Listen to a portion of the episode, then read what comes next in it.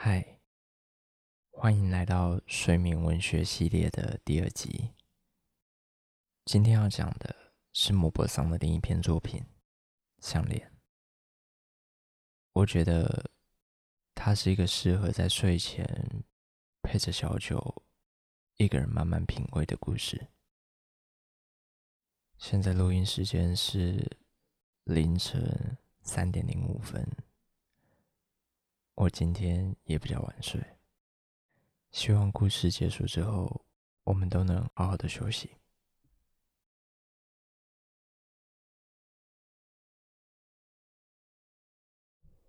这个世界上有一些女人，她们美丽优雅，气质高贵，本应该出生在显赫的家族，被捧在手心，呵护长大。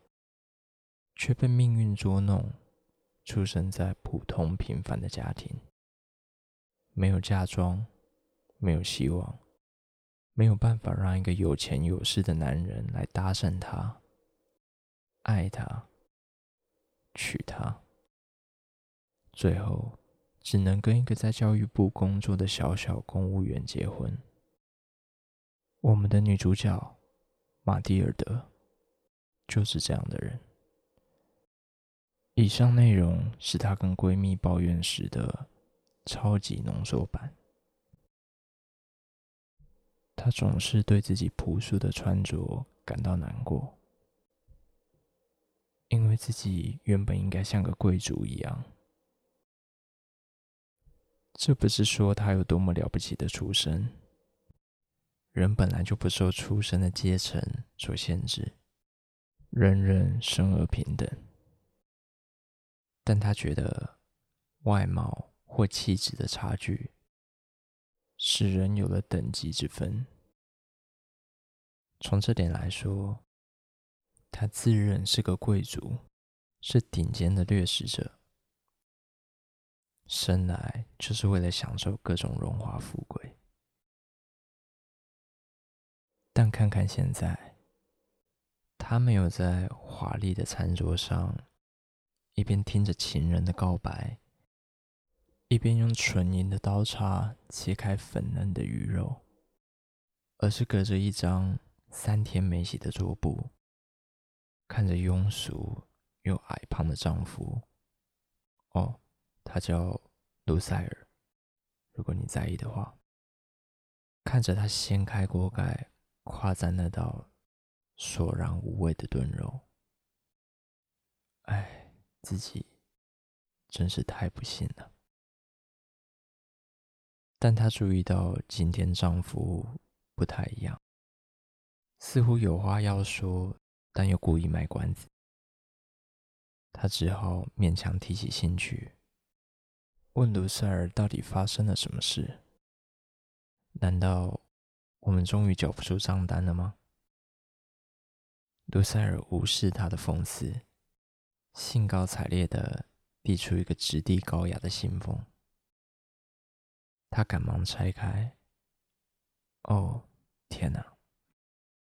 竟然是教育部长的宴会邀请函，毫无疑问的上流社会入场券。但她没有像丈夫预期的那样兴高采烈，反而把邀请函往桌上一扔。冷淡地说：“给我这个东西干嘛？还是好好吃饭吧。”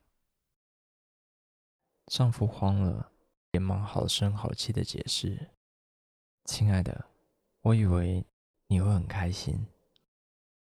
你不是一直想要参加上流人士的宴会吗？那这是千载难逢的机会啊！”一般的约聘人员根本收不到这张邀请函，我是动用了所有的人情才拿到的。玛蒂尔德默默的听完，对丈夫的迟钝感到无奈，叹了一口气之后，才说出了问题所在。哎，那你要我穿什么东西参加呢？卢塞尔确实没有想过这个问题。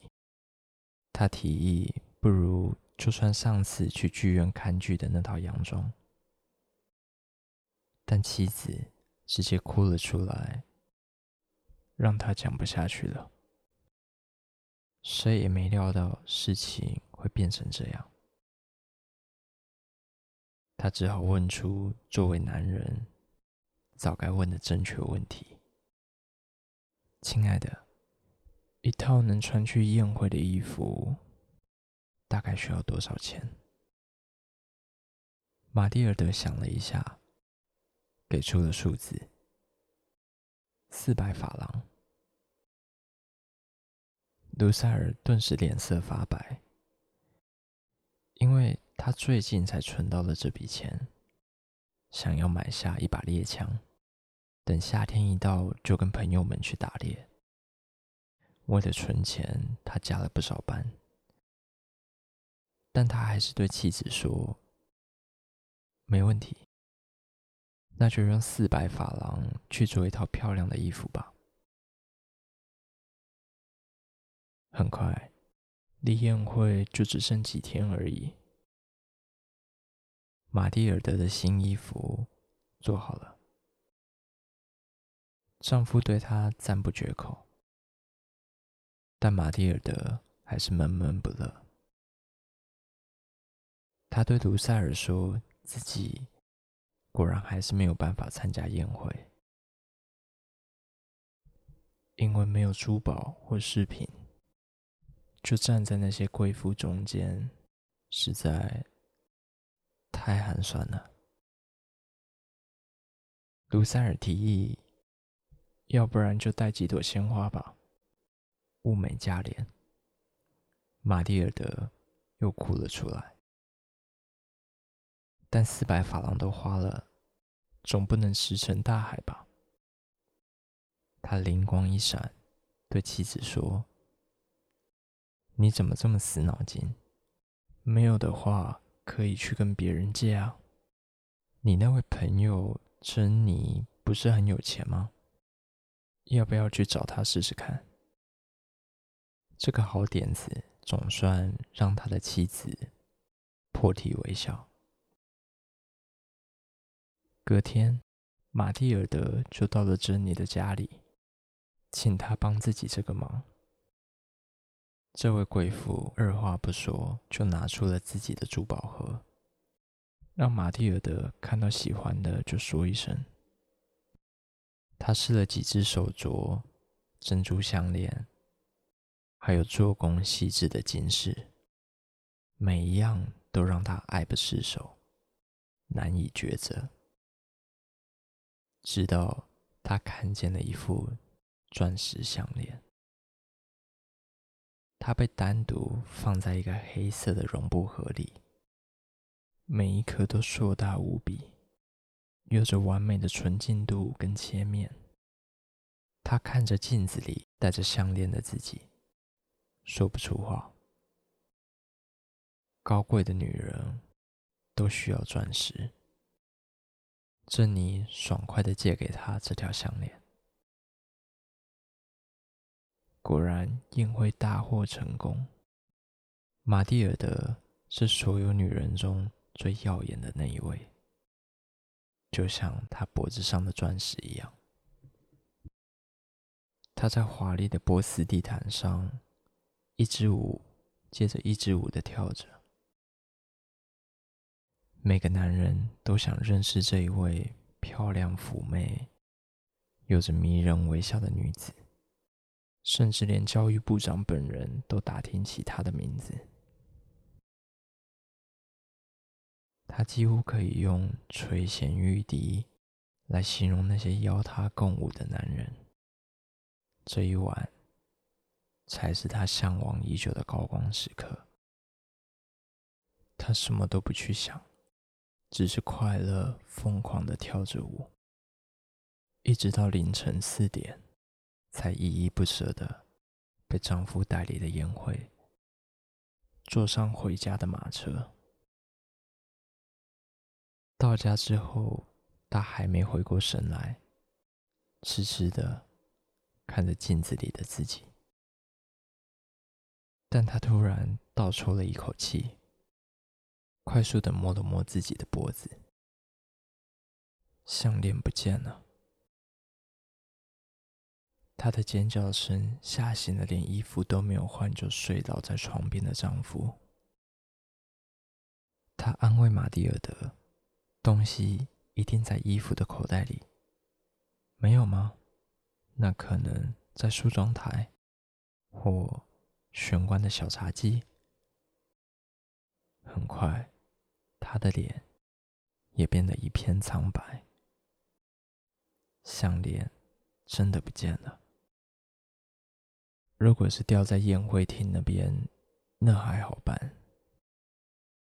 但如果是掉在马车上的话，卢塞尔问妻子记不记得马车的号码，但当然没有人记得。他们肩并肩，呆坐在床边，说不出话。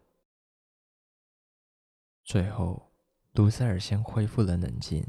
叫妻子写信跟朋友说，项链的扣子弄坏了，修理需要一点时间，然后自己会再出门找找。这是漫长的一天。玛蒂尔德没有卸妆，没有换衣服，没有吃饭，就这样呆坐在那里。终于。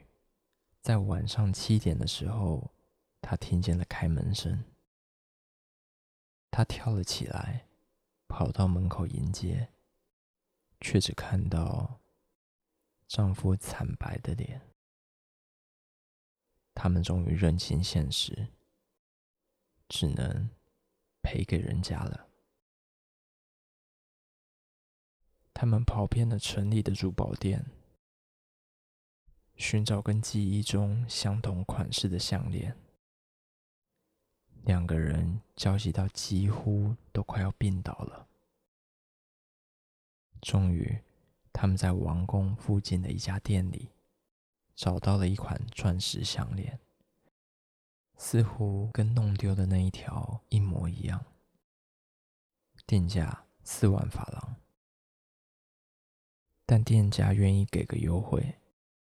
只要三万六就能带走。他们翻开账本，清点了所有财产。卢塞尔有父亲留下的一万八千法郎，不够的只能去借钱了。他们把亲戚朋友都借了个遍，那边一千，这边五百，连两三法郎。都不放过，但这样还是远远不够。他们不得不找上了放高利贷的人，连对方都压抑，一个清清白白的公务员家庭怎么会出现在眼前？他们签下了借据，这表示卢塞尔将要赔上自己的前程。从此以后，面对各路收款人的讨债，陷入贫穷的黑暗。一想到那种物质的匮乏跟精神的折磨，他们终于害怕了，但还是在珠宝商人面前放下了三万六千法郎，带走了项链。珍妮收到项链的时候，只是不太高兴的说：“你应该早点还我。谁知道我会不会突然需要用？”玛蒂尔德听不进这些，她脸色苍白，担心闺蜜会当场打开盒子，然后发现那不是自己原本的项链。但什么事都没有发生，他安然无事的离开了。但接下来才是考验的开始。他们辞退了女仆，搬进了一间会漏水的顶楼加盖。玛蒂尔德开始干起了粗重的家事，油腻的锅碗瓢盆磨坏了她漂亮的指甲。为了每天把水提到顶楼，他的手开始长出后茧，他的衣服开始缝缝补补，头发变得毛躁不堪。最后干脆绑成马尾。他也学会在菜市场讨价还价，一个硬币一个硬币的保护少得可怜的财产。卢塞尔也兼了几份工作，下班之后帮一个商人做会计，半夜帮别人抄写文件，常常忙到清晨。就要接着上班，这样的生活过了十年，终于，他们在十年间把债务全部还清了。但玛蒂尔德也老了，不止老了，她还变成穷人家里独当一面的女人，从不化妆。说话大声，手上的家事一刻也不会停下来。但有时候，当老公还没下班，她一个人靠在窗前的时候，总会想起那一天的舞会上，她是多么的美丽，多么的受人欢迎。如果没有搞丢那条项链，一切都会不一样，对吧？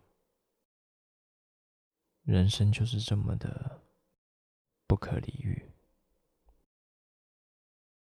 某个星期天，他在公园散步，累了一个星期，他终于可以休息一下。突然，他看见一位贵妇。带着孩子在野餐，是借给他项链的珍妮。她还是那么的年轻美丽，但玛蒂尔德一点也不自卑。他走向对方，心情激动，终于可以把一切都说出来了。珍妮一时没有认出玛蒂尔德。还被吓了一跳，这也难怪，毕竟没有这样朴素的夫人跟他搭过话。等对方表明了身份，他才惊讶地问起十年来音讯全无的好姐妹发生了什么事，怎么会变成这副模样？玛蒂尔德说：“你还记得？”那串钻石项链吗？就是舞会那天借给我的那一串。其实我把它弄丢了。别担心，听我说完。我们在珠宝店里找到了一模一样的，就是后来还你的那一串。你也没发现，对吧？但这笔钱我们还了十年，现在。终于还完了，谁也没欠。他的眼里闪烁着自豪的光芒，还有如释重负后的纯真快乐。珍妮目瞪口呆的听完，才说：“可是，玛蒂尔德，我那副项链是假的，顶多只值五百法郎而已啊。”今天的故事到这边就结束了。之后再见到莫泊桑，不知道会是什么时候。希望你也开始喜欢，甚至想念这一位个性极歪但又温柔的法国作家。